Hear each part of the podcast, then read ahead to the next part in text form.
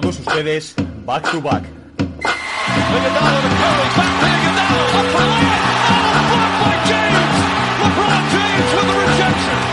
Anthony. Anthony for three. Puts it in.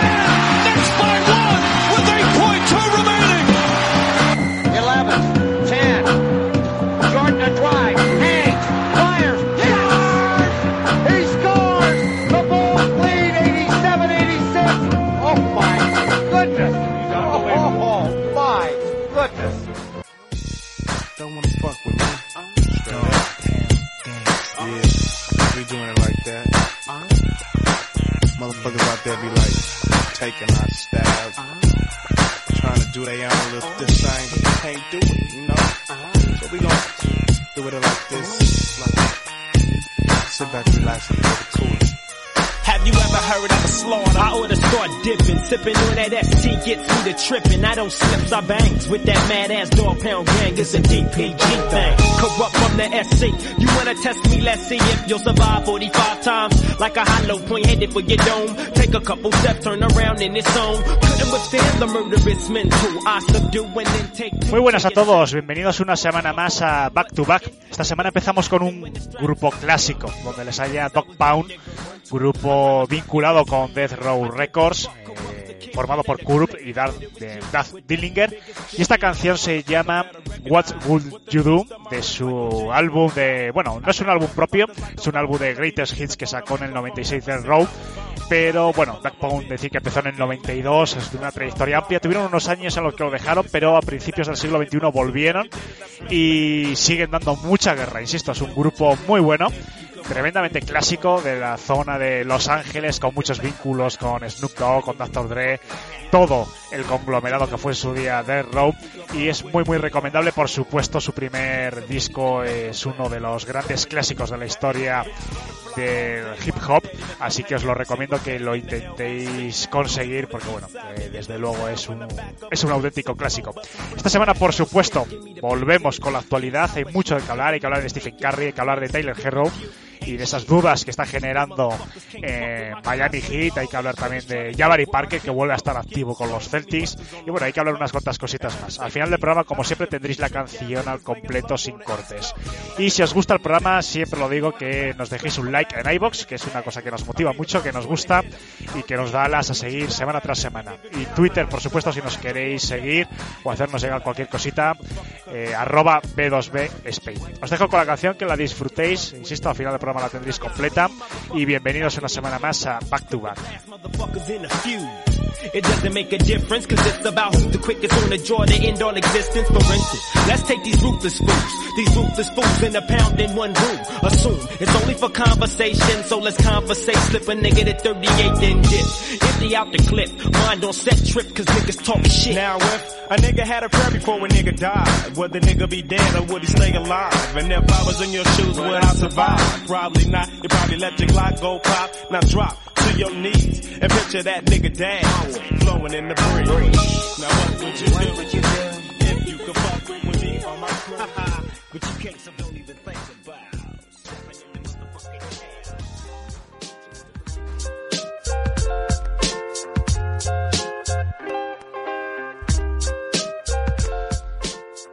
Bienvenidos a una nueva edición de Director's Cut.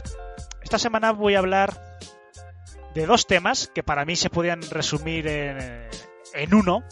Están para mí íntimamente unidos. Y no es un tema en concreto sobre un jugador o sobre, incluso se podría extrapolar, ¿no? Más competiciones deportivas.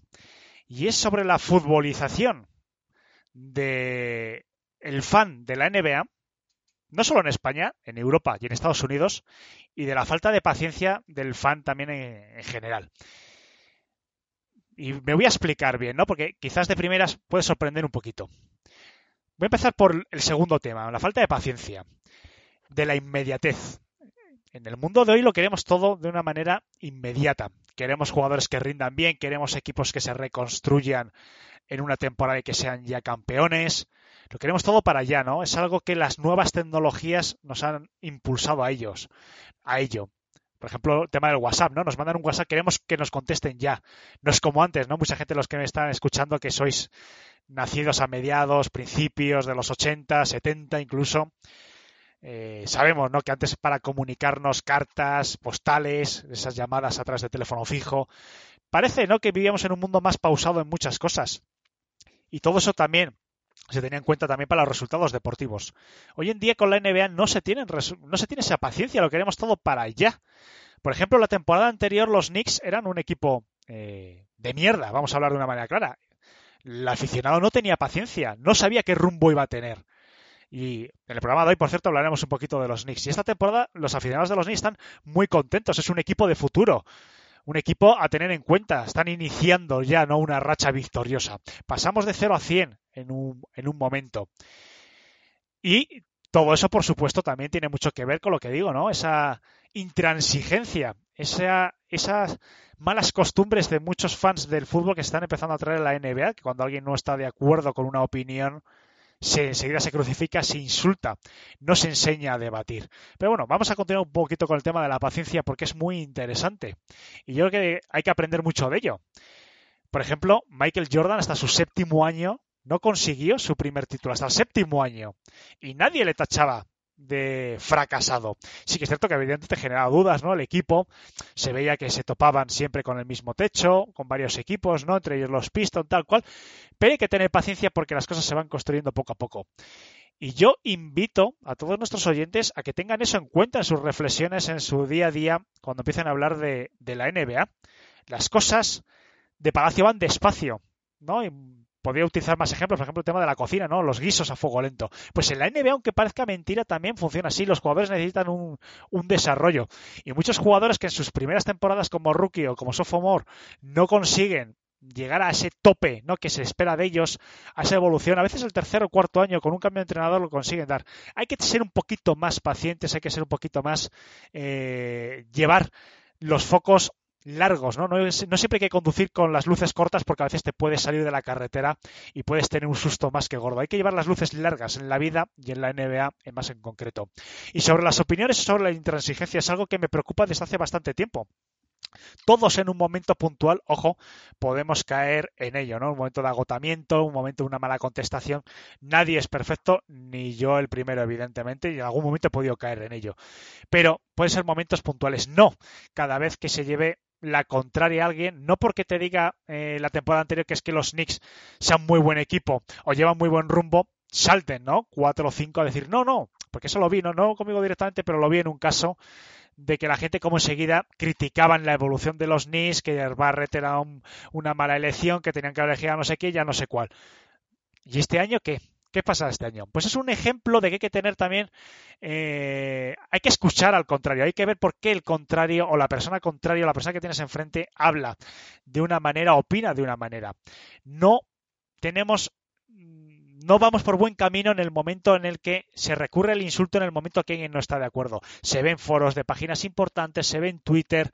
La comunidad NBA hace unos añitos, dos, tres, cuatro años, estos comportamientos no lo había. Entonces, si alguno de los que me estáis oyendo sois propensos a ellos, tranquilizaros, respirar, porque todo el mundo tenemos derecho a opinar de una manera. Hay jugadores que nos gustan más, jugadores que nos gustan menos. Con el título del MVP, pues siempre hay debate, pero eh, es bueno opinar de una manera diferente, de todos los argumentos se aprende, una persona se enriquece. Entonces, insisto, el Director's Cast de esta semana, la próxima semana ya hablaremos de temas más concretos de la NBA, pero quería aprovechar esta ocasión para ello.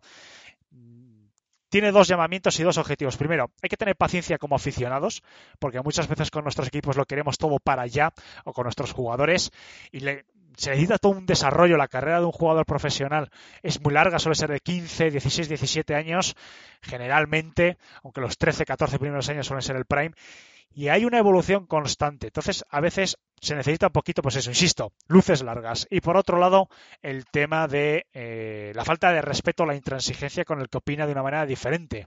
Sí que es cierto, ¿no? Que la transigencia y las buenas maneras tienen que ser de ida y vuelta. No vale de nada tú ser amable, ser generoso cuando te están insultando en el momento que no estás de acuerdo. Pero por algo se empieza. Vamos a evitar comportamientos de insulto, vamos a, a aprender a debatir, algo que se enseñaba muchas veces antes en los colegios, ¿no? Se hacían muchísimos debates. Por ejemplo, en mi colegio casi raro el año en que no se hacía, no se organizaba un debate con distintos temas para aprender a debatir y para aprender a escuchar a la persona y a respetar a la persona que no opina como tú. Eso también hay que traerlo a la NBA. No es bueno para la comunidad el insulto gratuito y la intransigencia y vamos a poner un poquito todos de nuestra parte porque haremos eh, de nuestra comunidad una comunidad de por sí pequeña y una comunidad incluso a veces dividida o polarizada, ¿no? Por, por grandes rivalidades como los Lakers, Celtics y demás, pero es una comunidad pequeña que tiene que ser, que tiene que recuperar la unidad que tuvo en su momento y eso nos hará mucho más grandes.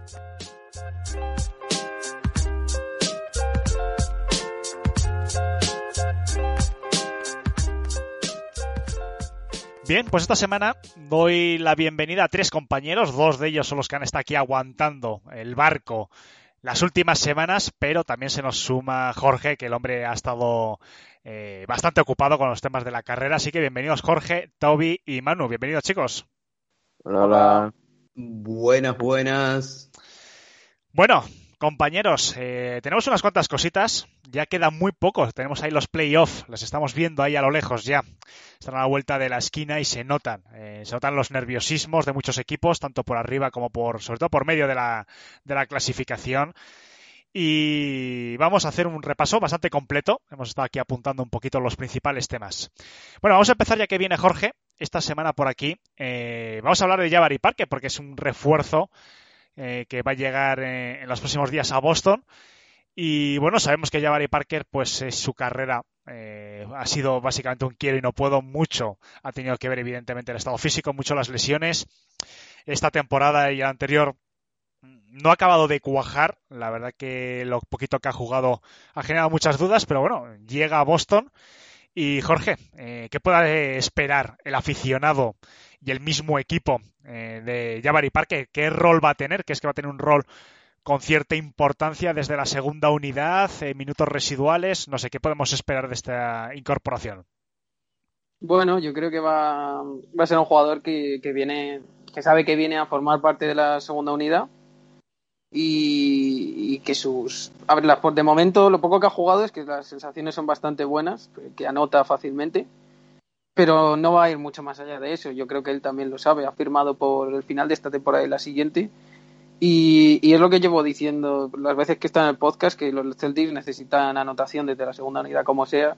Y es verdad que con el fichaje de Fournier pues, fue una gran incorporación, pero se ha lesionado. Y yo creo que son fichajes, estos fichajes que está haciendo son más pensando en, en reforzar la segunda unidad y sobre todo de cara a los playoffs, porque ya la temporada regular no creo que no creo que tampoco quedemos en play-in, porque está Charlotte ahí que, que, se ha desinflado y no creo que tampoco que, que Knicks aguante el ritmo. Pero, pero bueno, eso digo, es, un jugador, como tú has dicho, aunque quiero y no puedo, pero, pero que viene a ejercer un rol del que no se le, no se le pide mucho tampoco. La verdad que eh, parece que ha pasado un mundo, ¿no? Desde esa temporada 2016-2017 en el que Jabari Parker eh, jugando 50 partidos, que también tuvo temas físicos, pero bueno, llegó a 20 puntos. Y la verdad que de momento en dos partidos que ha jugado con Boston, bueno, 9,5 puntos en 16 minutos, bueno, no está mal. La verdad que dando mejores sensaciones que lo poquito que se le ha visto en, en Sacramento y bueno, volviendo un poquito también a las buenas sensaciones que dejó en algún partido con Atlante. Además, sí, la verdad que es, es un experto anotador. Y quizás, bueno, como dice Jorge, no sé, Toby y Manu, si queréis aportar un poquito más al tema de llevar a Parker, la verdad que bueno, que si desde la segunda unidad consiguiese dar, eh, por ejemplo, lo que dio con Atlanta, eh, incluso lo poco que jugó eh, de, también desde la segunda unidad con Washington, prácticamente promediando 15 puntos en 25, 26 minutos, yo creo que sería un éxito por parte de un equipo muy necesitado, como bien ha dicho Jorge, de puntos desde la segunda unidad. Sí, yo creo que el equipo cambia totalmente. Eh, más que nada porque el otro día me puse a hacer cuentas de, de, cuál era la segunda unidad a principio de temporada, contando, bueno, que no estaba Kemba, que, que Smart estuvo bastante tiempo de baja y tal.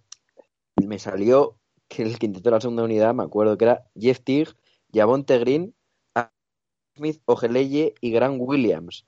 Pues de eso se ha pasado a un, eh, el otro día, sin Smart, ni Kemba tampoco, ni Robert Williams, ni Fournier, a un Lamford, Nesmith, Grant Williams, Parkett y Cornet. que si metemos a Smart y a Fournier sería un Smart Fournier, Lanford, Parker y luego ya de center Grant Williams o, Cornet o Tristan Thompson si estuviera también eh, Robert Williams. O sea que me parece que la segunda unidad mejora una barbaridad tanto en tema de nombres como en tema de anotación. Eh, muchísimo el equipo, lo ha notado estos últimos partidos, aunque no han podido jugar todavía todos juntos, pero más allá de, por nombres, yo creo que el equipo ha mejorado muchísimo.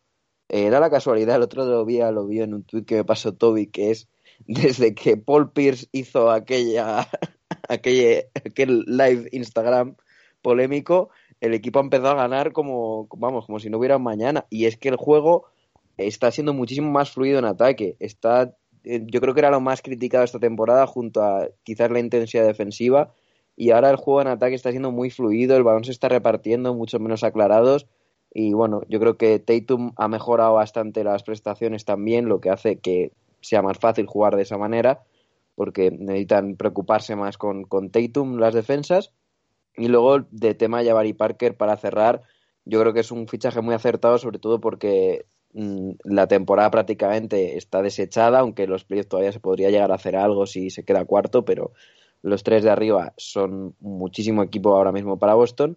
Y fíjate, eso es un fichaje sin riesgo, porque también la rotación, pues mira, eh, ha salido de que al final sí que estamos bastante bien completos en segunda unidad, pero añadir a Parker eh, no supone ninguna pega eh, va a ser anotación pura y dura. Eh, defensa se está intentando cubrir. Cuando ha jugado se han hecho un poco como una medio zona, medio individual. Y como eh, Parker muchos minutos como cinco de todos los que ha jugado. Así que vamos a ver cómo sigue avanzando porque de momento yo creo que se está metiendo en el equipo. Pero lo que digo, es un fichaje de cierto riesgo y que yo creo que cae bien en esquema de, Stevens. Bueno, yo no lo veo tan inalcanzable. Quizás el tercer puesto de los Bucks queda un poquito lejos, eh, pero muy poquito. O sea, son tres victorias. Los Celtics van 8-2, están enrachados actualmente y están en un pañuelo. O sea, los Bucks tienen 35, Celtics 31, pero es que entre ese tercer puesto y el sexto de los Celtics, que están los Hawks y los Knicks, estáis a una victoria. O sea, que estáis en un, en un pañuelo. Eh, no sé, no lo veo yo tan, tan complicado. Incluso coger factor cancha. Toby, no sé si quieres aportar algo más a, esta segunda nueva unidad que tienen los Celtics y lo que puede suponer eh, Jabari Parker para, para el equipo. A ver, me gustó el fichaje de Parker porque es creo que del tipo de movimientos que Boston debería ser más seguido, ¿no? Eh, bajo costo y posible mucha recompensa y, me sorprendió verlo mejor de lo que yo consideraba, ¿no? Eh, pero así todo sigo viendo a los Celtics bastante lejos de lo que sería Milwaukee, Brooklyn y Filadelfia eh, a la hora de los playoffs, ¿no? Yo entiendo de que tienen dos muy buenos jugadores como Tatum y Brown, tienen dos posibles buenos escuderos como Walker y Fournier, está Marcus Smart, que es un jugador eh, que sabemos que, en ese tipo de situaciones suele jugar mucho mejor, pero lo sigo viendo lejos, ¿no? Me, sigue faltando segunda unidad, me sigue faltando eh, un poco más de versatilidad en algunas posiciones y aunque bueno, Danny Ainge hizo parte del trabajo, sigo creyendo de que su confección de la plantilla para esta temporada sigue siendo eficiente. De hecho, de los dos fichajes que hizo, vamos a llamarle estrellas en, fuera de temporada, a Jeff Tick ya lo, ya lo vendió. Y Tristan Thompson, bueno, juega de ratos, eh, se pelea ahí con Robert Williams, que es algo que ya tenía, y, y salió a buscar otro perfil de jugador como Parker, un poco para reemplazarlo, ¿no? Entonces, bueno, eh, así todo Boston no está jugando mal. Siempre es bueno tratar de llegar con la mejor racha posible, con todos los jugadores sanos a playoff, pero creo que más allá de la primera ronda se les puede llegar a ser bastante difícil. Manu, Jorge, no sé si quieres comentar alguna cosita de lo que ha dicho Toby.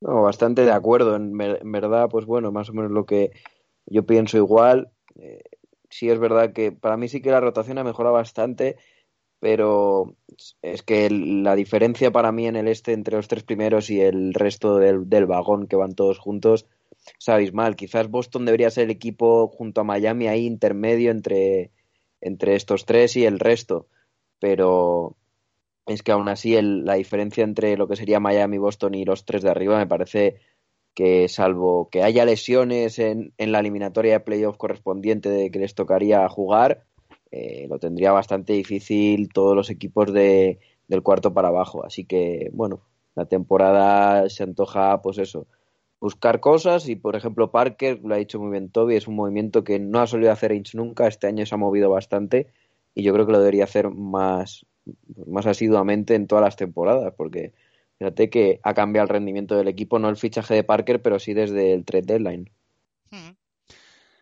Bueno, vamos a seguir avanzando, que tenemos unas cuantas cositas más de las que tratar.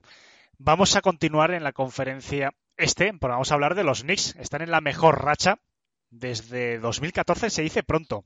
Unos Knicks, la verdad que eh, parecía al principio, ¿no? Generaban dudas. No sabíamos si iba a ser cosa de unas semanas. Están, tienen ahora mismo la mejor racha de toda la NBA, siete victorias consecutivas, 32-27 de parcial, quintos empatados eh, a victorias con los cuartos, con los Hawks, una derrota más, 8-2 en los últimos 10 partidos y con un Julius Randle que yo creo que salvo sorpresa se va a llevar el premio al jugador mejor mejorado. Y Toby, en el banquillo parece que radica uno de los éxitos. Tú has hablado varias veces de que para ti es el gran candidato a entrenador del año.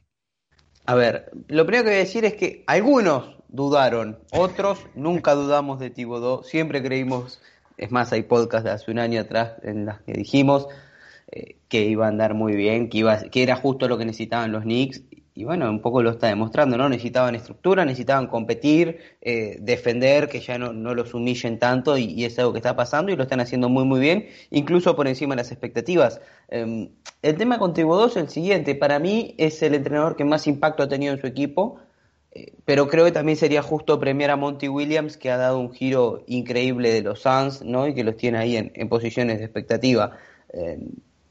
Es casi un premio compartido, no, sabría decirte quién lo merece más, pero lo cierto es que el trabajo de Tibodó es formidable, eh, creo que además está limpiando su nombre después de ese paso un poco eh, raro por Minnesota, ¿no? Donde cometió el milagro de llevar a, los Timberwolves a los playoffs, después se equivocó y lo terminaron echando dentro de una franquicia totalmente disfuncional que como bien vemos eh, siguen pasando entrenadores y no lo pueden arreglar. Y estos Knicks que quizás, eh, bueno, para playoff uno los ve un poco cortos en algunas posiciones, creo que no va a ser, no van a ser un rival fácil para nadie, ¿no? Si terminan entrando, creo que van a terminar evitando el play-in, aunque sea en el sexto puesto. Y algún dolor de cabeza le van a hacer pasar a los equipos más importantes, porque Tibodó tiene la experiencia para jugar playoff, eh, tiene los jugadores como para molestar, tiene la intensidad en el equipo, y aunque no dejan de ser un roster joven y con poca experiencia, creo que van a ser un equipo molesto y que quizás a alguien como Milwaukee lo pueden llevar a, seis partidos o algo así. Manu, eh, Barrett, el segundo año, está mejorando todas las facetas del año anterior. El año anterior sí que es cierto que fue de menos a más. Eh, eh, hablamos varias veces a lo largo de la temporada, también tuvo algún problema físico puntual.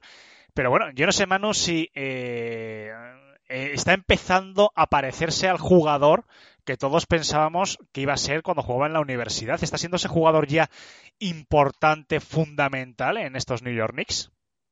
Sí, es que yo, cuando me fuera a tocar el paso, si no me hubieras preguntado sobre Barrett, hubiera hablado de Barrett. Porque estoy notando que es un jugador que está siendo demasiado olvidado. Eh, por lo menos aquí en España. En la prensa de Nueva York seguramente se le está dando bombo, pero como, se como está eclipsándole un poco Julius Randle por el gran papel que tiene, yo creo que nos estamos olvidando bastante de que RJ Barrett está haciendo de segundo escudero a un grandísimo nivel en cuanto a anotación, desde luego.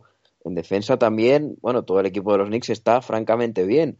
Eso es de Thibodeau y se lo ha contagiado muy bien a sus jugadores. Si no me equivoco, es son los Knicks el mejor equipo en porcentaje de tiro de campo del rival y en porcentaje de triples del rival, cuanto menos le han hecho, me refiero. O sea, porcentaje más bajo del rival en, tanto en tiros de campo como en triples. Eso es pura defensa, de los mejores equipos en defensive rating. Y yo creo que, que Barrett es un jugador que está muy capacitado para hacer eso, porque entiende bien el baloncesto, tiene un gran físico. Lógicamente, en tu año de rookie es muy difícil hacerlo. Y ahora este año se está sentando fenomenal gracias a que puede competir, cosa que el año pasado no podía y le daban minutadas para, bueno, para estrellarse contra el muro todo el rato. Este año puede competir, juega con sentido y aún así está dando un grandísimo rendimiento que quizás no se esperaba después del año pasado, que tuvo muchos problemas con, porcentajes y este año lo está resolviendo y sobre todo, pues lo que digo, siendo competitivo y siendo muy infravalorado para mi gusto. Mm. Y bueno, Jorge, para acabar un poco la ronda con los Knicks, eh, ¿crees que este equipo ya es, eh, es el, como diría yo, son de verdad un cimiento para un nuevo resurgir. No resurgir en cuanto equipo campeón, pero por lo menos que veamos ya unos Knicks que hayan pasado su peor época, eh, que, se asiente, que tengan los cimientos para que sea un equipo de playoff, o crees que todavía tienen mucho que trabajar para ello? Hombre, está claro que esta temporada está sirviendo para, para sentar la base de, este proyecto de volver a ser competitivos y les está saliendo bastante bien. No creo que la temporada que viene tampoco, aunque les estén jugando bien y las cosas están yendo bien, no creo tampoco que el año que viene sigan con la misma plantilla. Yo creo que la agencia libre esta que, que viene, no, no por agentes libres, sino por algún traspaso que puedan hacer, eh, será muy importante de cara al futuro de, de, este proyecto, sobre todo porque sí que es verdad que los, que los jugadores están rindiendo a un nivel alto, pero se necesita un, yo creo que se necesita esa estrella que te pueda liderar que te pueda liderar el proyecto y, con el que puedas ser ya competitivo del todo en, el este. No digo tampoco pelear por el anillo porque ni de broma está, está cerca de los tres grandes que ahora mismo están ahí, pero sí un jugador que, que sea diferencial, que te dé que te dé lo que otros no te dan y, y sí, ¿por qué no? Pues, a lo mejor dar la sorpresa, llegar hasta incluso semifinal de conferencia o algo así. Pero sin duda tienen que moverse este verano, sí o sí. Sí, y además, al hilo de lo que dice Jorge, eh, yo creo que este equipo tendría que tener un objetivo clarísimo este verano. Yo no sé si estáis de acuerdo eh, vosotros, que es el puesto de base. Porque sí que es cierto, bueno, que tienen Alfred Payton, que es el base titular eh, prácticamente indiscutible, muy, en tres partidos creo que Derrick Rose le ha quitado la titularidad y tal, pero eh, yo no sé si consideráis que debe ser ese gran objetivo, porque no sé, está Quickly y Manuel Quickly, pero mm, no sé hasta qué punto también fiarte pues, de un rookie como líder desde el puesto de base. Eh, no sé, yo pondría el objetivo en intentar buscar un base que sea el cerebro de este equipo para asegurarte un equipo competitivo eh, en, el próximo lustro como mínimo. No sé si vosotros estáis de acuerdo. Veremos qué tipo de base buscan, ¿no? Y, qué puede haber en la agencia libre, desde los famosos rumores de que puede llegar a aparecer Chris Paul. Eh, Russell Westbrook sonó en su momento, no terminó pasando. Eh, todavía no sabemos quiénes pueden salir realmente al mercado. Más allá de Kyle Lowry, creo que es una agencia libre que en el puesto de base no hay mucho. Y aunque Lowry me encaja muchísimo en los Knicks, no sé hacia dónde va Tibodó, ¿no? Y hacia dónde va Lauri y su estado físico. Es, es, sin dudas esa y la de pivot para mí la posición que más necesitan reforzar porque Mitchell Robinson parece que se ha estancado un poco, Nerles Noel no deja de ser un suplente y nada más, pero van a tener mucho espacio salarial, tienen muchos jugadores en contrato rookie con muy buenos acuerdos baratos y, demás que pueden llegar a aprovechar, entonces veremos cómo, cómo terminan eh, haciéndolo, creo que los Knicks en la última offseason lo hicieron muy bien al no tocar nada, solo incorporar cosas que necesitaban o por buenos precios y creo que mantendrán, se mantendrán en esa línea y solo harán un gran movimiento si les termina eh, convenciendo. Para mí hay un nombre encima de la mesa de esta, de esta agencia libre, digo que tiene un inconveniente que ahora, ahora diré cuál, porque es muy obvio, que es Lonzo Ball. Y el inconveniente es que es agente libre restringido pero creo que va a ser un jugador al que le van a llevar muchísimas ofertas. Creo que algunos equipos pueden dejarle bastante, bastante dinero encima de la mesa y que quizás a lo mejor Pelicans se plantee no firmarle eh, esa millonada que le puedan dar. Y quizás sería un jugador espectacular de ver junto a, junto a Thibodeau por su grandísima capacidad defensiva, por ser un tipo de base que al final es, es lo que es, es un base que organiza todo el equipo perfectamente y que el problema de anotación se le ha ido dejando atrás, sobre todo el porcentaje en tiro de tres esta temporada está siendo muy, muy bueno, está teniendo números en el triple muy, muy, buenos. Y yo creo que entonces se le quedan ya pocos problemas más a Alonso, salvo quizás mirar un poco más el aro, pero en un equipo como los Knicks podría incluso mirarlo más que, que en los Pelicans, donde tienes dos anotadores puros como, como son Ingram y, Zion, en este caso serían Randall y Barrett, y quizás con el fichaje de Alonso pues intentar también por si te quedas corto de anotación, un anotador también, pues estilo Evan Fournier, si, si consigues darle un buen contrato que, que no se pase de, de, la raya, podría ser algo acertado esa agencia libre. Bueno, eh, vamos a cambiar de conferencia. Si os parece, vamos al oeste, porque la semana pasada lo prometimos y lo prometido es deuda. Y dijimos que íbamos a hablar un poquito de Phoenix Suns. Seguiremos hablando porque me parece a mí que de aquí a final de temporada yo creo que vamos a, nos van a dar motivos de sobra para que hablemos. Yo creo que puede ser una de las sorpresas agradables eh, en los playoffs, quién sabe. Pero lo cierto es que a día de hoy, eh, a un mes prácticamente de que acabe la competición, los Suns son los segundos del oeste. Han reducido distancias incluso con el primero, con Utah Jazz, un equipo del que ya hablamos hace un par de semanitas durante un buen rato. Y ahí están, 8-2 perdón, en los últimos 10 partidos, es decir, no aflojan, están aguantando la presión de los Clippers por abajo. Y una, sin duda, de las gratas sorpresas de esta temporada, eh, por lo menos para mí, hacía muchos años, muchos años que no veía unos Phoenix Suns compitiendo de esta manera. Para mí, este éxito, eh, evidentemente David Booker está ahí, pero mm, yo creo que Chris Paul ha sido, no sé, la cabeza pensante.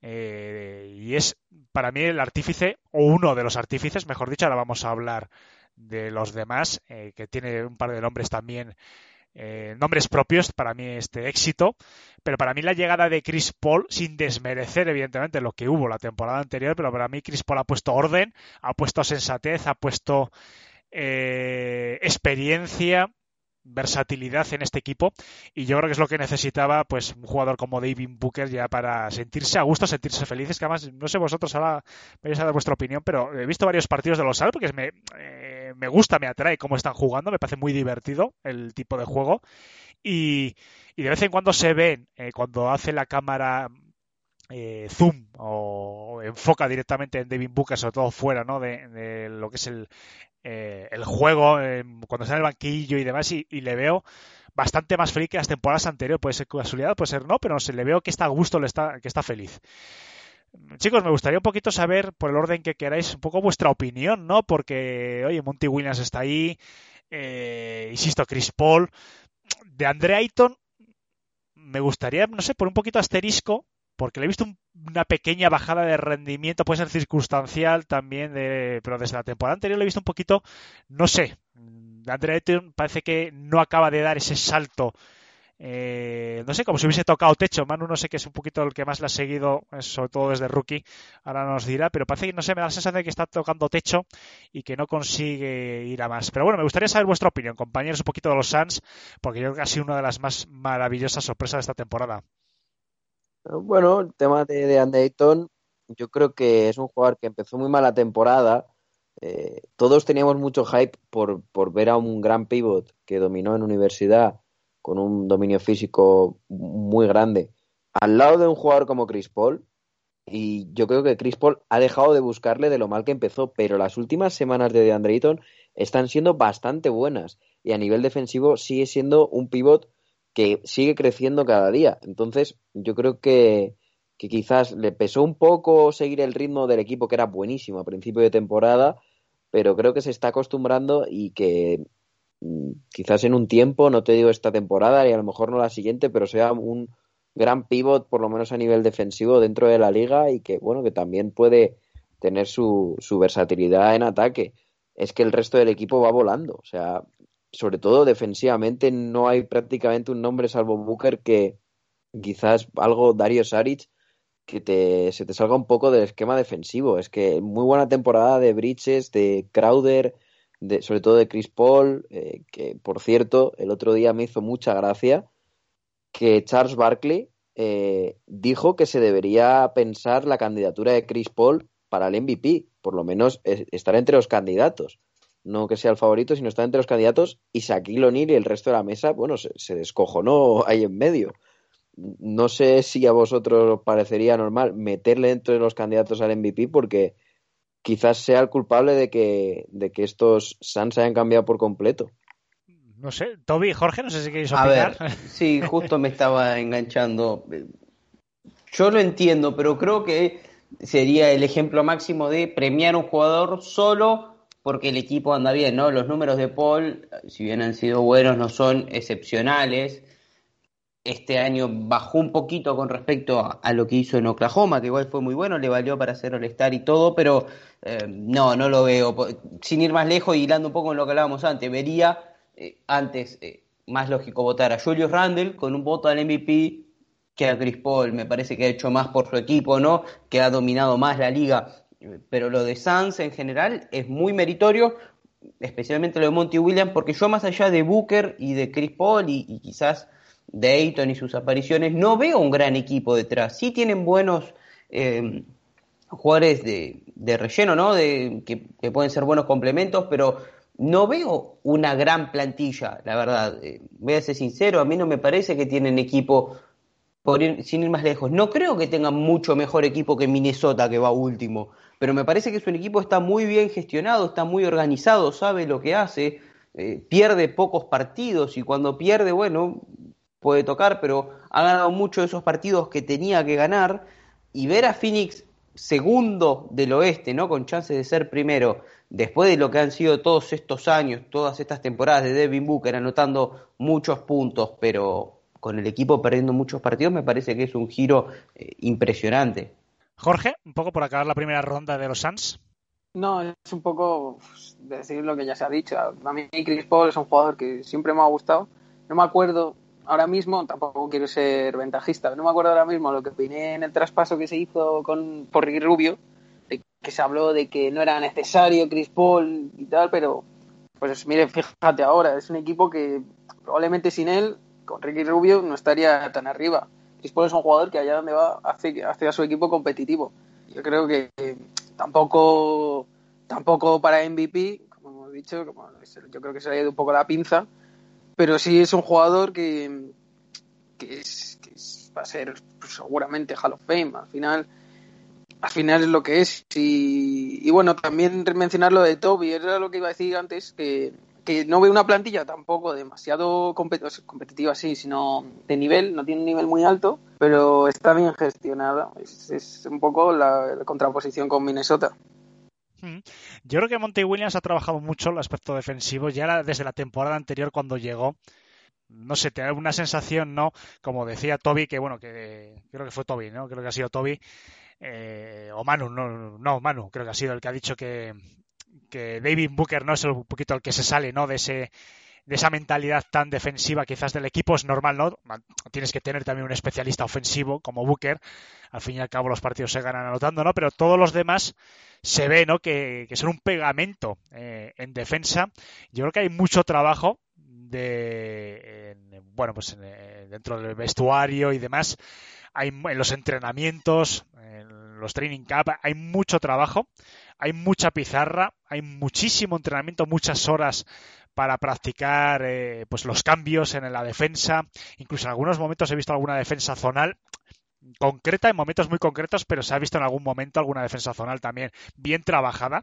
Sabemos que la NBA la defensa zonal se suele tener bastante alergia a ella y, con toda la razón, ¿no? Como dice Toby, no tienen un gran equipo, no tienen mucho mejor equipo que otros. Le ha puesto el ejemplo de, los Wolves y tiene toda la razón, incluso nombre por nombre, los Wolves incluso podrían tener incluso más eh, eh, nombre que, que los Suns, pero yo creo que hay mucho trabajo aquí, hay una mentalidad de equipo muy importante. Yo creo que está siendo uno de los éxitos y además yo en esto lo asemejo un poquito a Utah Jazz. Quizás Utah a lo mejor con un poquito mejor de plantilla, no, pero hay mucho trabajo, hay un trabajo de vestuario, eh, ahí los entrenadores, tanto el principal como los asistentes, yo creo que tienen una labor muy importante.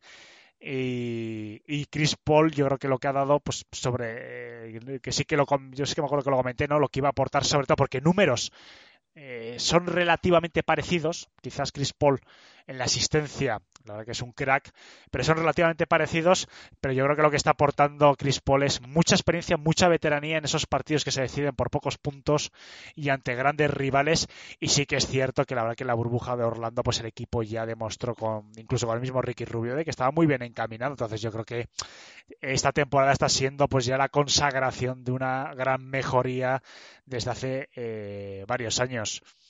No sé si queréis comentar algo más. No, sí, justo que quería añadir lo de, lo de la burbuja de Orlando, que quieras que no, al final fue un equipo que se, que se metió ahí y nadie confiaba en él y, y prácticamente estuvo al, al, borde a un partido, no sé, no me acuerdo exactamente, pero vamos, que estuvo al borde de obrar el milagro, que no perdió ni una vez, que se fue invicto de allí y eso quieras que no, pues aunque ha pasado hace, ha pasado hace meses ya y hubo un parón hasta que empezó la siguiente temporada, pero es algo que, que, te, que te, llena de moral, que te, que te, da motivación para encarar la siguiente temporada y es lo que se está viendo. Toby Manu, ¿algo más de los Suns o, o, continuamos? No, yo creo que está bastante bien. Continuamos. Pues continuemos. Vamos a hablar de Paul George. Hay que hablar de Paul George para lo bueno y para lo malo. Porque, bueno, nosotros hemos, yo creo que casi todos, ¿no? Hemos sido los primeros, sobre todo al principio de temporada, de hablar de ese inicio tan irregular, pero con la lesión de Kawhi Leonard y, pues prácticamente desde mediados de febrero, lleva dos meses jugando muy bien tras esos cuantos días que estuvo pues eh, inactivo en, el que lo, en los cuales no jugó a principios de febrero regresó ante Utah precisamente un partido que bueno eh, estuvo limitado de minutos pero a partir de ahí la verdad que han sido unas sensaciones maravillosas. Y lleva los últimos 10 partidos aproximadamente jugando a un nivel excelso, sobre todo eh, partido de Portland, que le vi, le vi los últimos dos cuartos, llegó a 36 puntos.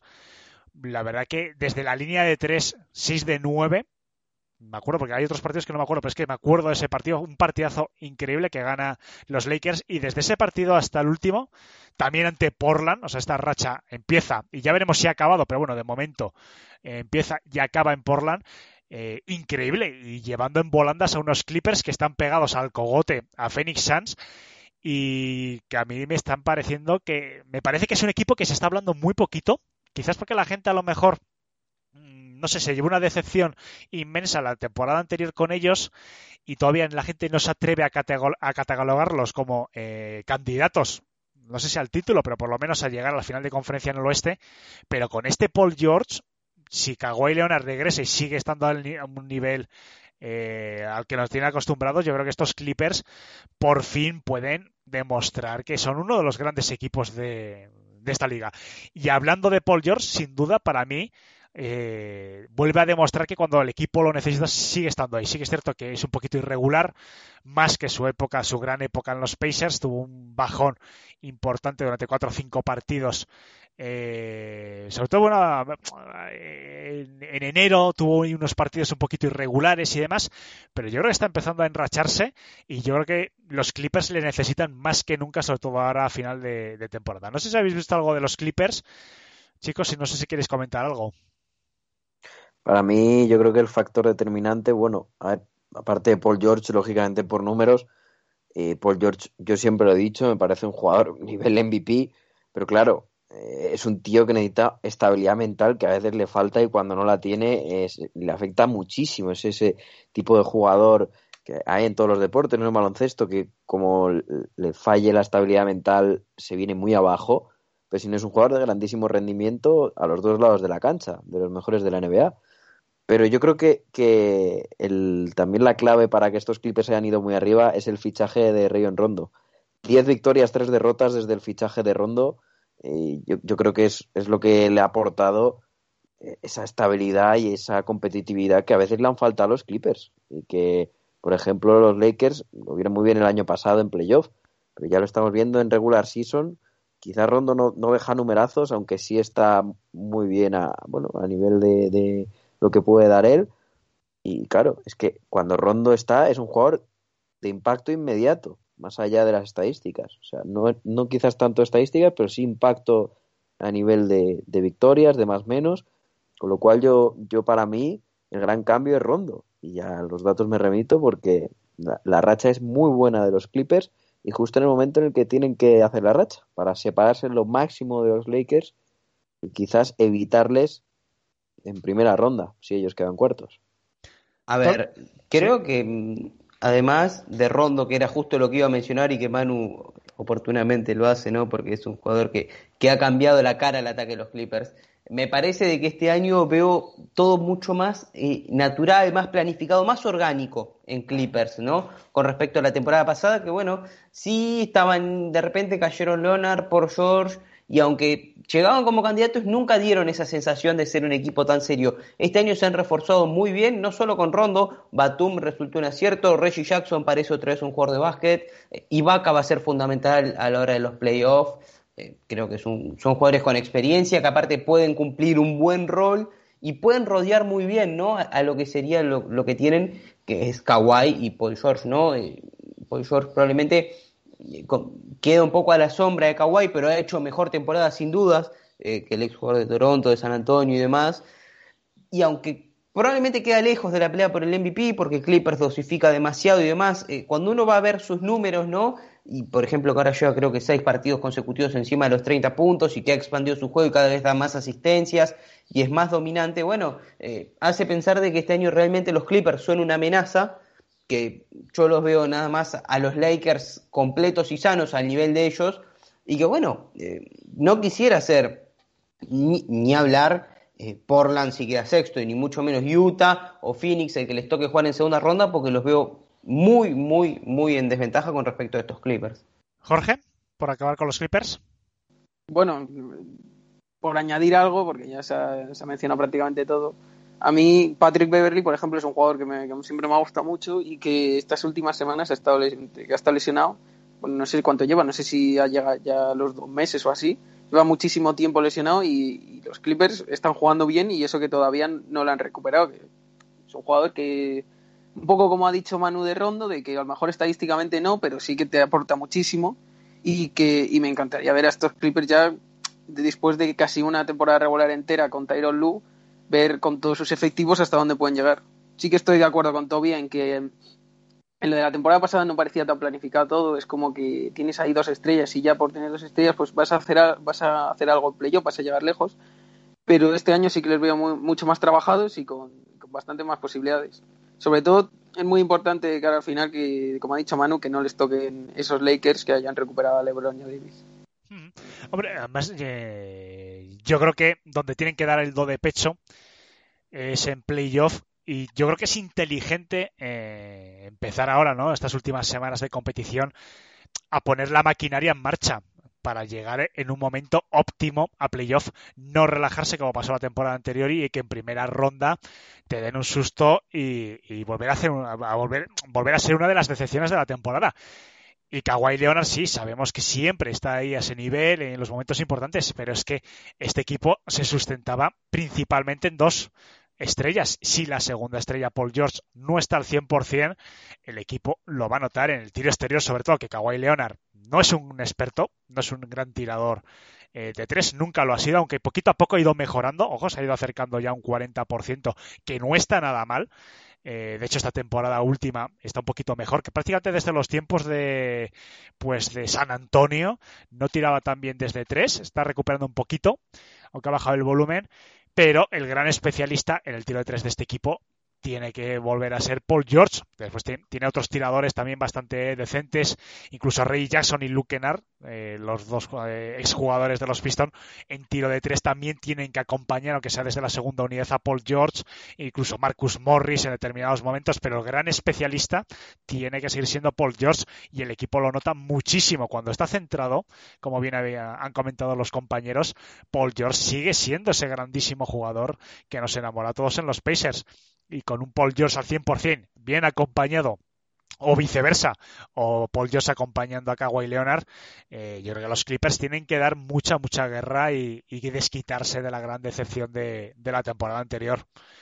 Por dar un dato, porque es que me asombra que esto de los Clippers es algo que ya el año pasado estaba pasando, no sé si tiene que ver con, con Kawhi, aunque él nunca sea un organizador, pero ya el año pasado pasaba, eh, solo hay un jugador que esté por debajo del 35% en triples y es de Marcus Cousins que ha jugado tres partidos y prácticamente ni 10 minutos. O sea, es que ni se debería contar esta estadística. El resto está por encima del 35% en triples. Jugadores como Rondo con un 37 y medio. Jugadores como eh, Patrick Beverly con un 41,6. Terrence Mann, que prácticamente su primera temporada de la liga ha jugado otras o más temporadas, pero prácticamente residual, 42% es alucinante el, el, nivel. Luego Marcus Morris, que está siendo uno de los mejores eh, top 5 de la liga en porcentaje de triples, 47,4%. Es alucinante porque creo que son unos 10, no, 1, 2, 3, 4, 5, 6, 7, 8 jugadores por encima del 40% en triples. Es algo de, de, que a mí siempre me ha asombrado y esta temporada está siendo aún más exagerado en, el, en los Clippers. Bueno, por cierto, Cousins, eh, bueno, ha jugado poquitos minutos, pero yo creo que lo, está haciendo bastante decente. Supongo que según vaya cogiendo confianza y el físico le vaya aguantando, le irán dando más eh, minutaje. Pero bueno, de momento, eh, poquitos minutos, yo no sé si llega a 10, eh, 6 puntos, creo que son 6 puntos por partido. Lo estaba mirando que 5,5. Bueno, y la sensación es que parece tres rebotes. Y yo lo he visto, eh, no lo he visto partidos enteros, pero lo he visto algún minuto. Eh, y bueno, no parece que eh, con tiempo va entrando en dinámica eh, en esos momentos de playoff importantes. Yo creo que puede ser un muy buen recambio eh, para Batum, para Ibaka, que Ibaka baja un poquito el rendimiento también respecto a los Raptors. Y bueno, yo creo que, oye, ojalá no encuentre Cousins cierta estabilidad en estos Clippers. Creo que la pintura la tienen cubierta para mí a la hora de playoff con Subach y con Ibaka, pero no deja de ser una alternativa más, ¿no? Cousins después de lo que fue ese paso medio raro que tuvo por Houston, donde para mí no lo hizo mal, eh, y aunque sigo considerando que necesitaba más ir a un equipo donde podía jugar, bueno, todo lo que sea para él tener minutos, ir re reencontrándose, ¿no? Lamentablemente tuvo demasiadas lesiones consecutivas que un poco han lastrado su carrera, pero puede seguir siendo, tener algún tipo de rol en Clippers, ¿no? Eh, Veremos cómo sigue evolucionando su lanzamiento, creo que será fundamental porque físicamente todavía se lo ve un poco fuera, pero tiene talento. A los Clippers no le cuesta nada tenerlo ahí por 10 días y seguir probándolo. Y el jugador supongo de que mientras tenga una oportunidad en NBA y más de poder ganar un anillo, bueno, eh, también le conviene sí que me, he equivocado. Cuando te he escuchado, Toby, eh, que, no quería decir Batun, quería decir Zubac, que estaba pensando también Batun y se me ha ido, eh, se me ha ido la pinza cuando he nombrado a los jugadores interiores.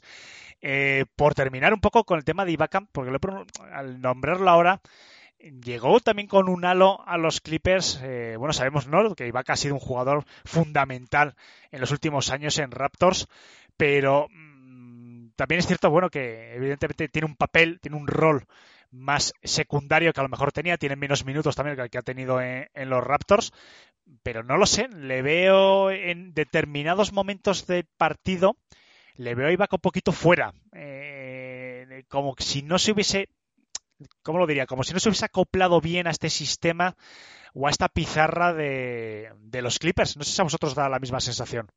Yo creo que Ibaka se ha demostrado estas dos últimas temporadas en Toronto creo que también en su etapa en Oklahoma, porque bueno, más allá de lo que hizo en Orlando, que fue un paso más que nada peculiar y bueno, anecdótico, es un jugador que demuestra en playoff. Quizás en temporada regular no esté fino en cuanto a tiro, que tampoco está siendo un, una mala temporada del todo.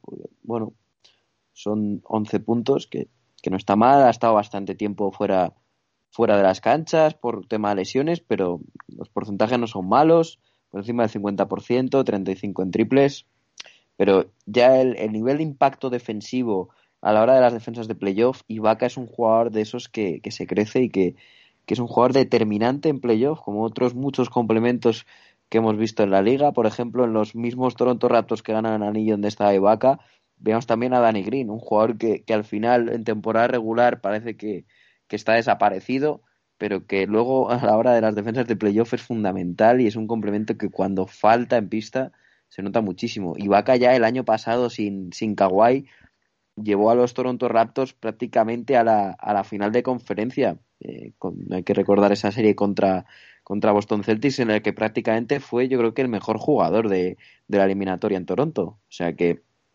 habrá que esperarle porque encima va a ser un, pas, un, un un complemento muy importante para los Clippers que les han faltado eso precisamente el año pasado, con lo cual el fichaje fue acertadísimo y yo creo que, que la temporada regular que está haciendo no es mala, pero es que donde va a demostrar realmente el estatus de estrella que tiene la liga es en esos playoffs.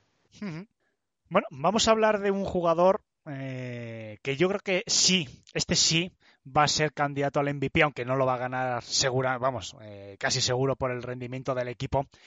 Pero hay que hablar de Stephen Curry. Eh, el equipo sabemos cómo está, no está Clay Thompson, está peleando por entrar vía play-in en los playoffs, eh, pero Stephen Curry lo está haciendo simplemente, no sé, eh, no deja de asombrar, lo digo de verdad. La verdad que sus últimos 10 partidos, eh, bueno, bueno, desde que regresó de esos 5 partidos en los que no jugó también eh, a finales de marzo, todo abril, está siendo un recital de Stephen Curry eh, simplemente maravilloso. La verdad que dentro de unos años yo creo que nos acordaremos de él cuando se retire y seremos conscientes de haber visto a uno de los mejores jugadores de, la historia.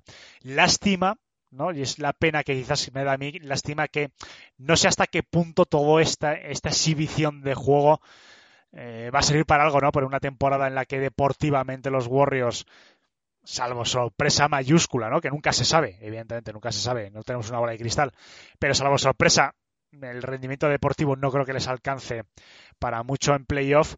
La verdad que esta exhibición está siendo, eh, no sé si histórica, pero vamos, por lo menos una de las mejores del siglo 21 partidos por encima de 50 puntos, una exhibición en tiro de tres eh, simplemente bárbaro, acercándose muchos partidos a 20 tiros eh, de tres intentados con una eficacia casi de 60% en algunos. No lo sé, no sé si habéis visto alguno de los últimos partidos de los Warriors, chicos, y si se merecería Stephen Curry pelear directamente por el MVP, porque es algo que también se ha comentado por parte, por ejemplo, de Shaquille O'Neal el otro día, lo comentó en su programa. No sé qué opináis.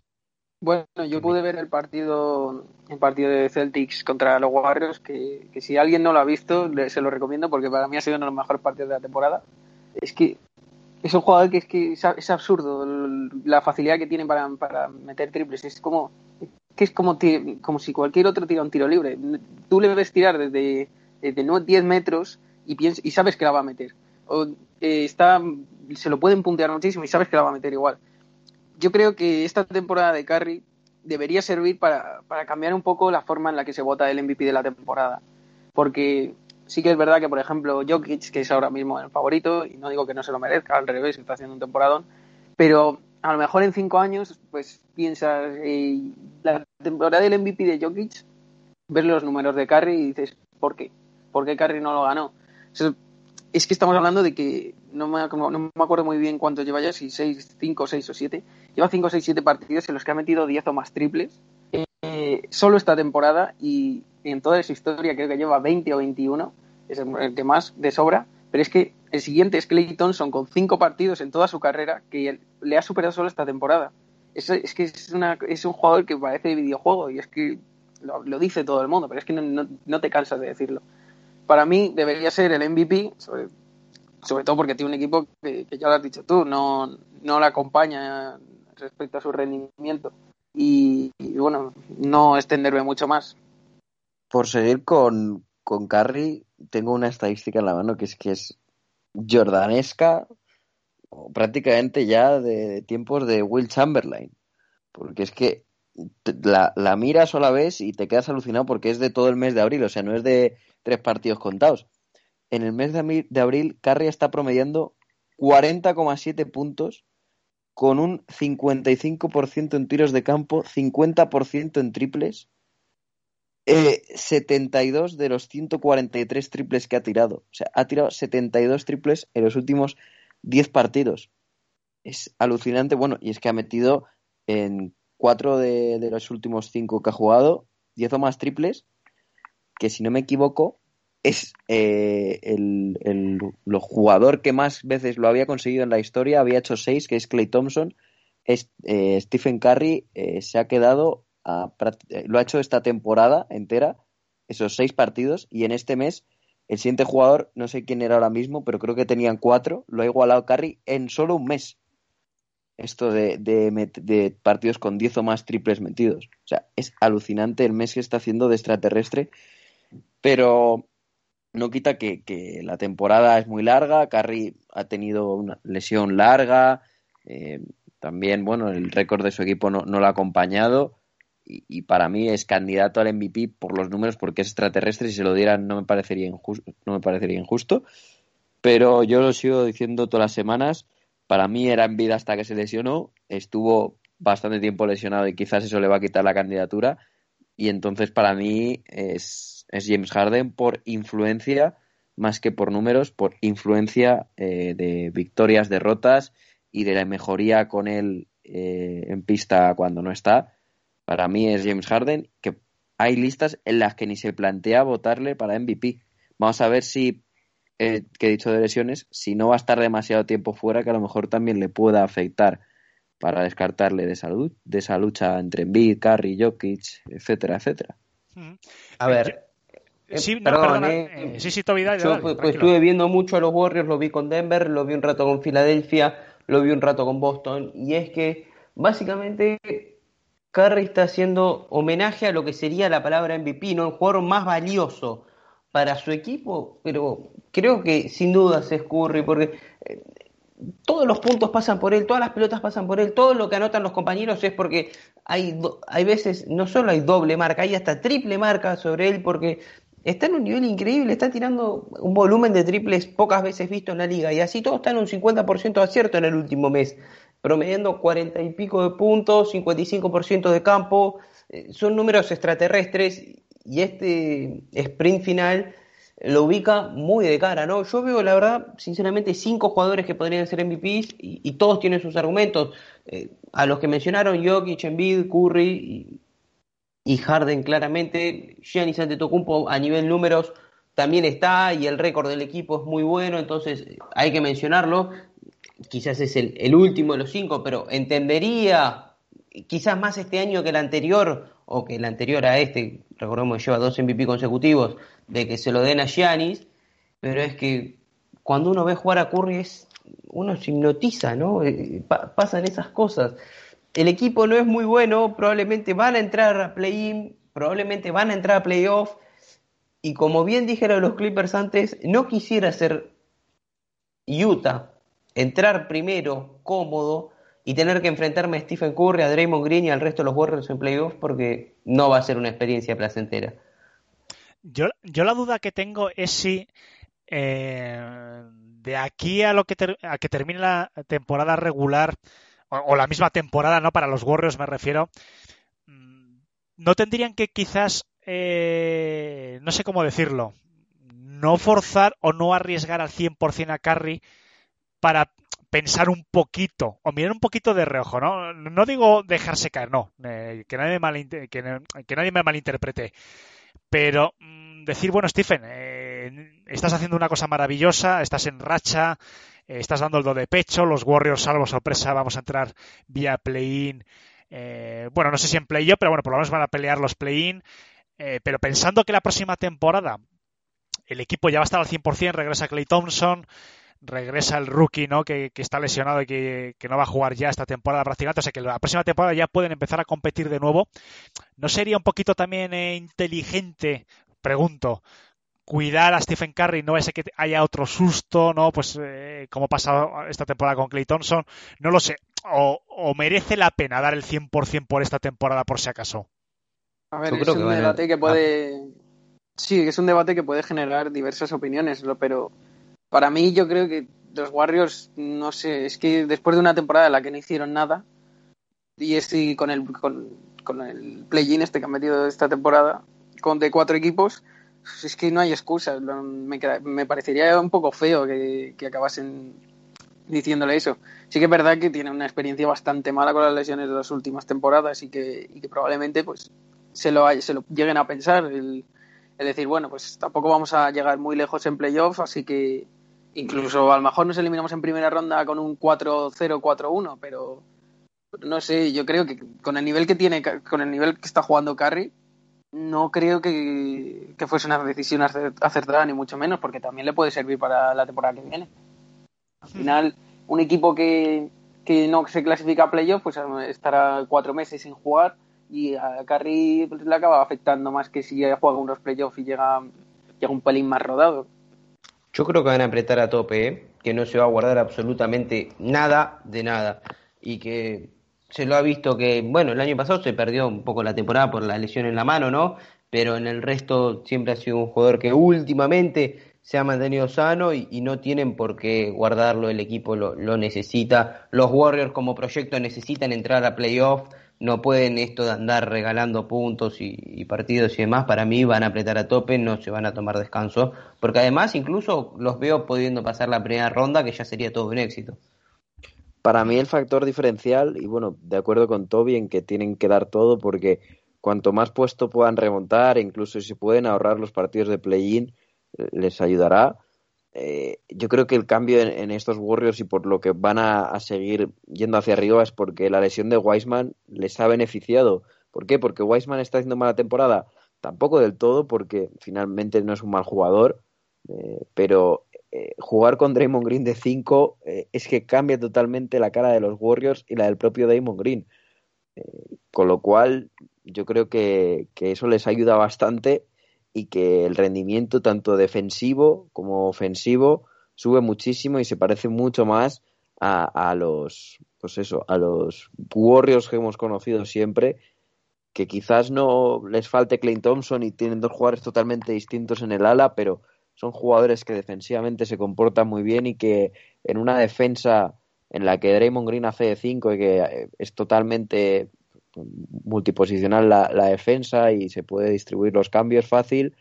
Eh, los Warriors son ese equipo defensivo, porque los mejores Warriors de Kerr serían un grandísimo equipo ofensivo, pero defensivamente eran brutales, con lo cual yo creo que es lo más parecido que, han conseguido esta temporada para hacerse a, esos Warriors, es cuando Wiseman ha faltado y justamente se sabe que va a estar, va a estar bastante tiempo fuera, así que quizás se lo replantee Kerr a la hora de, de los playoffs.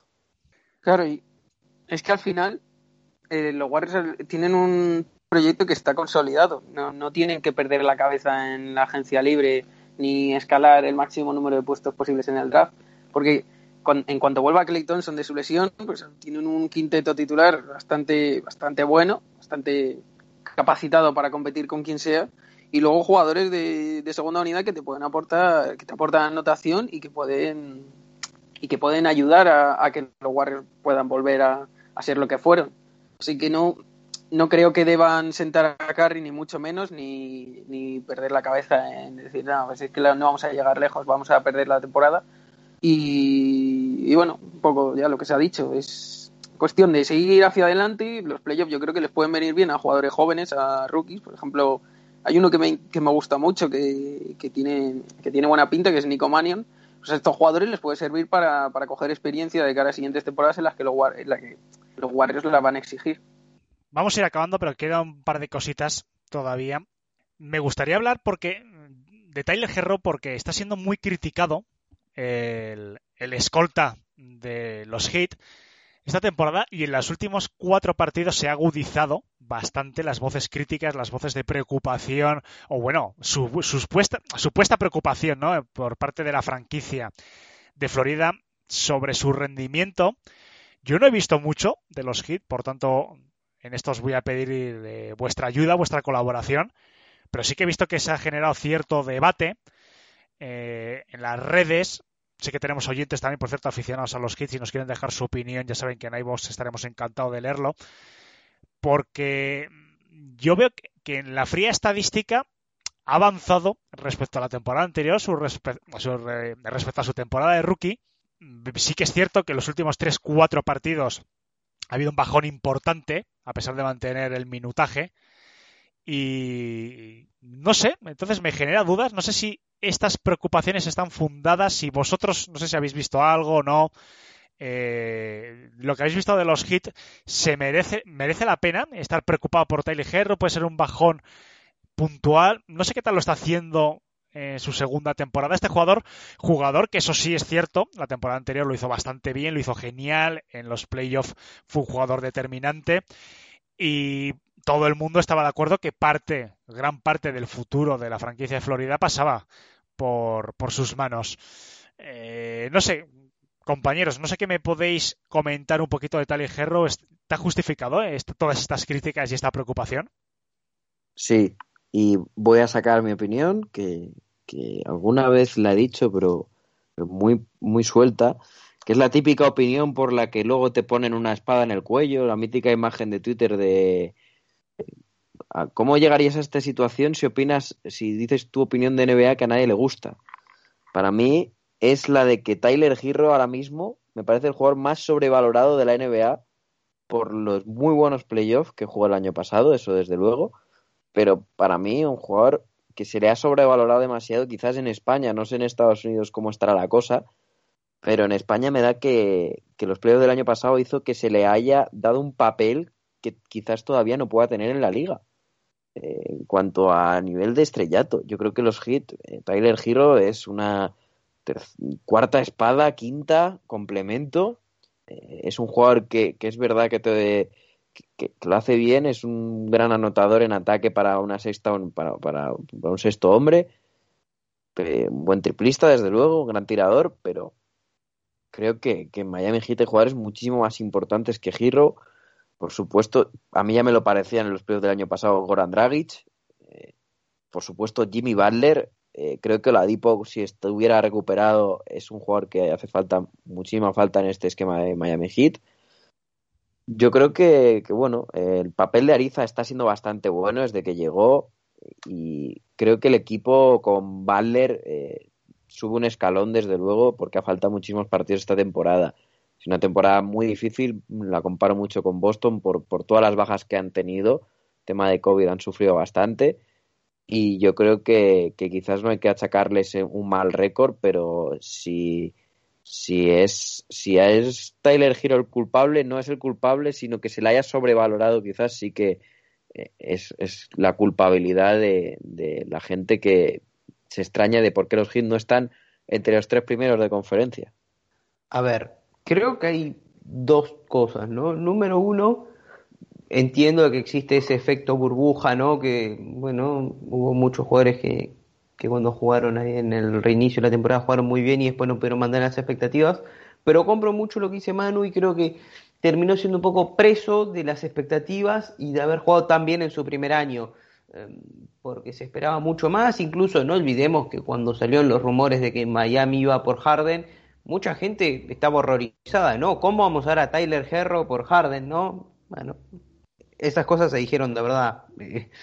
en serio, alguien pensaba eso, pero bueno, lo cierto es que se puso mucha presión en él, sabemos que además es un jugador con una personalidad, vamos a ponerle muy extrovertida, que le gusta divertirse mucho, y esa combinación me parece de que no, no terminó de encajarle bien. Además, eh, no olvidemos de que Miami tuvo una temporada complicada, como dijo Manu, lesiones, COVID, eh, fichajes han cambiado casi toda la plantilla, algunos fichajes han entrado muy bien, como es el caso de Ariza, otros como el de Oladipo no tanto, pero dentro de todo ese contexto se le ha hecho difícil encontrar su rol. Así todo, dicho todo esto, y a la noche que juega con San Antonio, estamos grabando miércoles por, por la tarde-noche Argentina, eh, va a ser 55 puntos y, y, me va a dejar callado, ¿no? Si es que juega, pero bueno, eh, se ha hecho complicado, es un chico que tiene mucho talento, que probablemente va a terminar siendo muy, muy bueno, pero muchas veces se ponen demasiadas expectativas y, se planifican cosas en base a ciertos jóvenes que necesitan básicamente tiempo de trabajo. Bueno, pues insisto, no sé, me gustaría saber un poquito la opinión de los aficionados de los Heat, que son los que lo están viviendo, que nos lo pongan un poquito eh, en iBox, ¿no? Si está justificado todas estas preocupaciones, todas estas críticas, o bueno, o es algo coyuntural.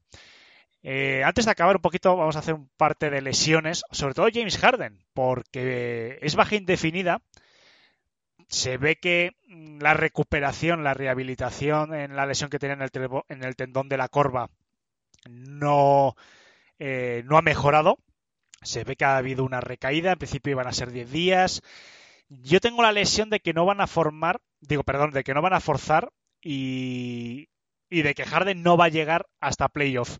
Yo no sé si va a ser algo predemitado, yo creo que no lo van, no sé. Es decir, no sé, el plan puede ser de que a lo mejor Harden y Kevin Durant lleguen al 100% a, a playoff, que es donde de verdad van a dar, eh, donde tienen que dar el do de pecho. El equipo va a entrar sin ningún problema en playoff, están los segundos luchando codo con codo con los Sixers por el primer puesto de la conferencia. Se ha visto que en gran parte de los partidos, con que haya una de este trío de estrellas jugando, en términos generales le suele valer al equipo para ganar o por lo menos para estar cerca de la victoria. Eh, Harris también lo está haciendo bastante bien cuando falta alguna estrella. O sea, es un equipo que tiene muchos recursos. Eh, Blake Griffin desde la segunda unidad también lo está haciendo bastante bien. Entonces, bueno, es un jugador que es un equipo que tiene bastantes recursos para eh, terminar la temporada regular. Yo creo que bastante bien, aunque no esté Harden o Kevin Durant. No sé qué, qué opináis, porque también, claro, por otro lado está el problema de, mm, de la química, ¿no? Es decir, van a llegar al playoff, que ya son los partidos importantes, y es que yo no sé cuántos partidos eh, han llegado a jugar Harden, Kevin Durant y Kyrie Irving juntos. Eh, yo no sé. Siete. Pues fíjate, siete. partidos. Entonces, claro, sí que es cierto que las grandes estrellas se suele decir, y yo creo que también hay parte de razón, ¿no? Que generalmente ya se conocen, eh, han jugado incluso al estar, o sea, son jugadores que se conocen y que a veces no necesitan tampoco una, una gran aclimatación. Pero bueno, ese es el riesgo. No sé, ¿creéis que Harden llegará antes de playoff? ¿Se van a guardar todo de cara ya a la, a la eliminatoria para el título? Eh, ¿Es un traspiés importante? Porque tampoco han dicho exactamente cuál es el revés en la rehabilitación de James Harden. No lo sé, muchas dudas. Yo creo que no van a forzar.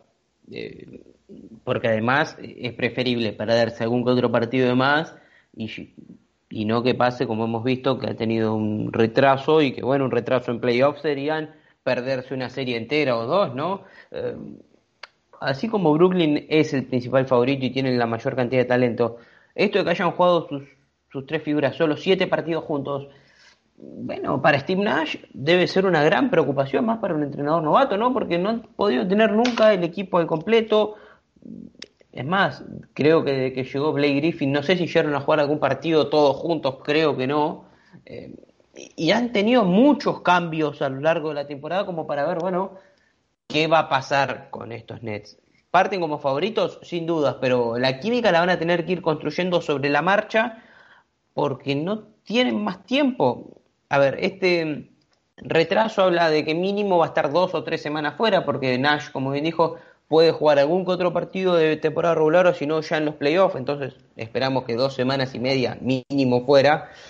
Y van a ser pocos partidos los que van a tener de preparación. Veremos quién les termina tocando en, lo que puede ser la primera ronda de, de, de playoff, ¿no? Creo que aunque todos los equipos son inferiores a ellos, hay algunos emparejamientos que les pueden ser complicados y veremos, veremos cómo termina resultando, pero esta lesión la verdad es especialmente inoportuna para, para estos Brooklyn Nets. Manu, Jorge, no sé si quieres comentar algo. Porque, por Pues- cierto, eh, las malas lenguas incluso dicen que puede ser un caso de load management eh, Mm. oculto. claro, no sé hasta qué punto será verdad, pero ya sabéis que bueno, que hablar mal eh, es fácil demostrarlo, ya es lo complicado. Pero bueno, sí que es cierto que, que hay voces que dicen que, oye, ojo, que a ver si esto va a ser una estrategia. Si es eso, creo que es el load management mejor llevado de la historia de la NBA, ¿eh? Porque prácticamente han aprovechado una lesión para, para intentar alargarla. Eh, creo que es bastante cuestionable porque el día que volvió, volvió a recaer, o sea, hizo jugar un, cuatro minutos para, para hacer la recaída, con lo cual está bastante bien llevado si, si finalmente es un load management. Pero no lo creo. Eh, vamos a ver cómo, cómo afecta esto a, los Nets, cómo están sin Harden otra vez como a principio de temporada. Yo siempre lo digo, desde que hicieron el fichaje de Harden, eh, que Harden esté en pista es fundamental para ellos. Eh, hay veces que, como ayer, el eh, Irving puede resolverte el partido con una actuación de, típica de Irving de que le entra todo lo que hace, que canastas imposibles, pero al final el equipo es muy dependiente de, de Harden en, ataque. Entonces vamos a ver, los complementos por lo menos están funcionando muy bien, tanto Joe Harris, Jeff Green, Nicholas Claxton, etcétera, etcétera, Bruce Brown también. Entonces yo creo que es el primer paso que tienen que tener bien, que son los complementos. Eh, complementos más una estrella sana, el equipo ya funciona. Complementos más una estrella sana más Harden, ya el equipo es favorito en contra prácticamente cualquiera.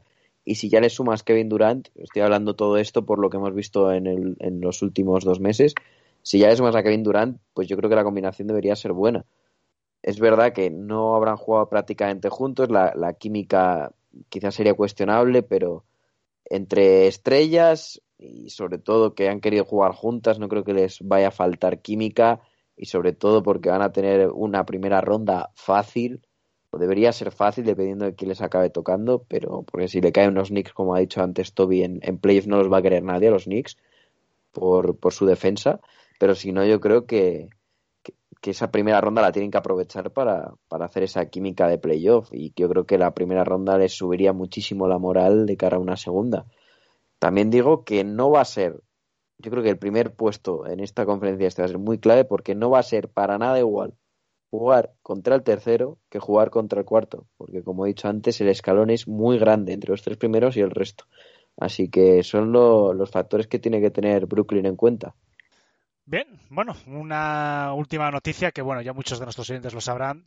Eh, Wade ha comprado una, una serie, de, bueno, eh, se va a convertir en propietario minorista de los Utah Jazz.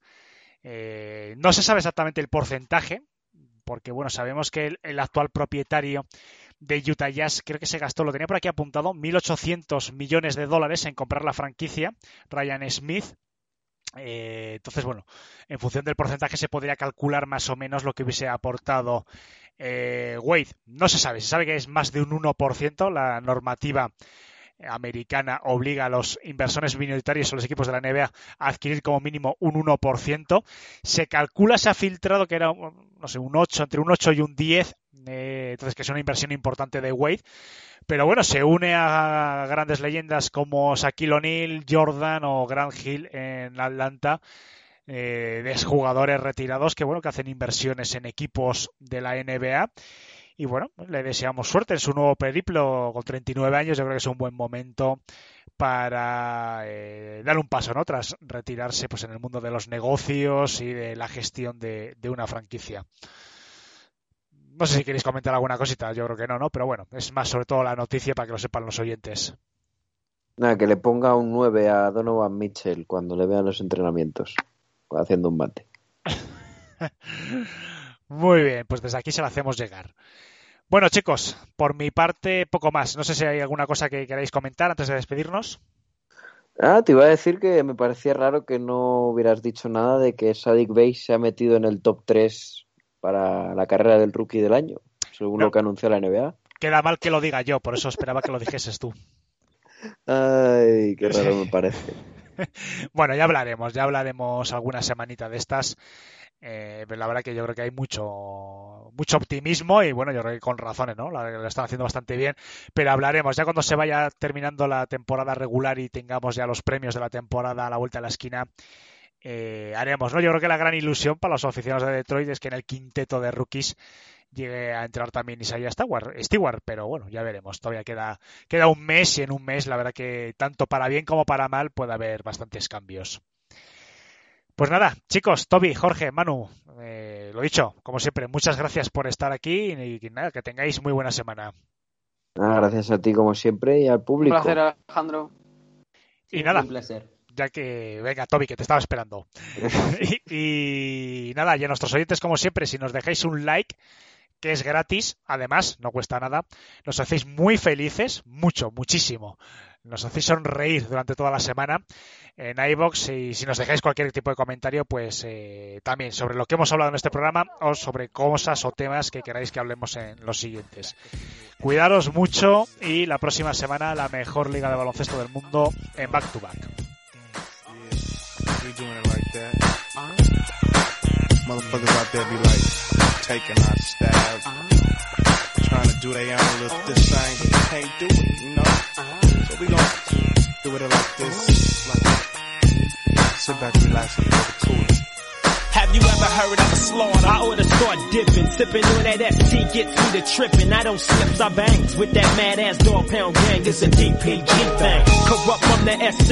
You wanna test me? Let's see if you'll survive 45 times. Like a hollow point headed for your dome. Take a couple steps, turn around in its own. Couldn't withstand the murderous mental. I subdue and then take two to your temple. When I call cause holocaust from what's written, niggas collapsing when the straps is spitting. Look, this is our done, nigga. One, two, three. I grab my strap, your best run nigga. I give the fuck, corrupts the kingpin of the clique. Then it was G with the biggest dick. Shit, a motherfucker better recognize with the twist of my wrist like OJ, you won't die. I snack on motherfuckers like a bone. Wanna be the shit upon the microphone ever since I was born.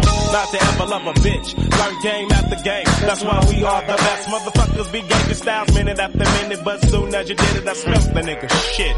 Now what would you do? What you do? If you could fuck with me or my crew. But you can't, so don't even think about stepping in the motherfucking house. What would you do? What you do? If you could fuck with me or my crew. But you can't, so don't even think about stepping in the motherfucking Bitch, house. butterfly all day while I steady make my pay every single day in the LBC. Cruising through the east side, me a little style in the back of a green six four, bustin' freestyle. There's no escape, give me the papes in a tank case. How much money could a nigga make in one place? The review ain't shit new. You stupid motherfuckers can't fuck with my crew. I see all these niggas trying to get with my kinfolk. Get so many busters on the west coast. And none to say the least, I see a few trick ass niggas laying low on the east coast. And the question is asked, do you wanna rap, scrap or blast cause that nigga dead? I'll be the first one to hit him. Oh yeah, fuck BG knockout and every nigga down with him. Cause I'm a natural born killer. And I'm still a hat, motherfucker cause it's like that. Now what would you, what would you do? You can fuck with me on my crew. It's so many motherfuckers that I can include. Who's quick to blast motherfuckers in a feud?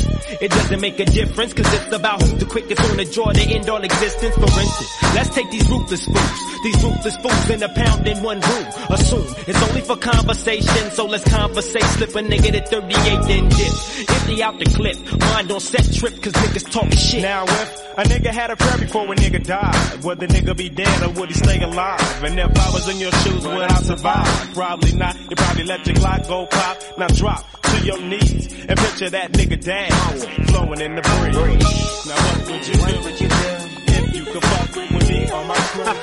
but you can't, so don't even think about stepping in the motherfucking house. What would you, what would you do? If you could fuck with me on my crew. but you can't, so don't even think about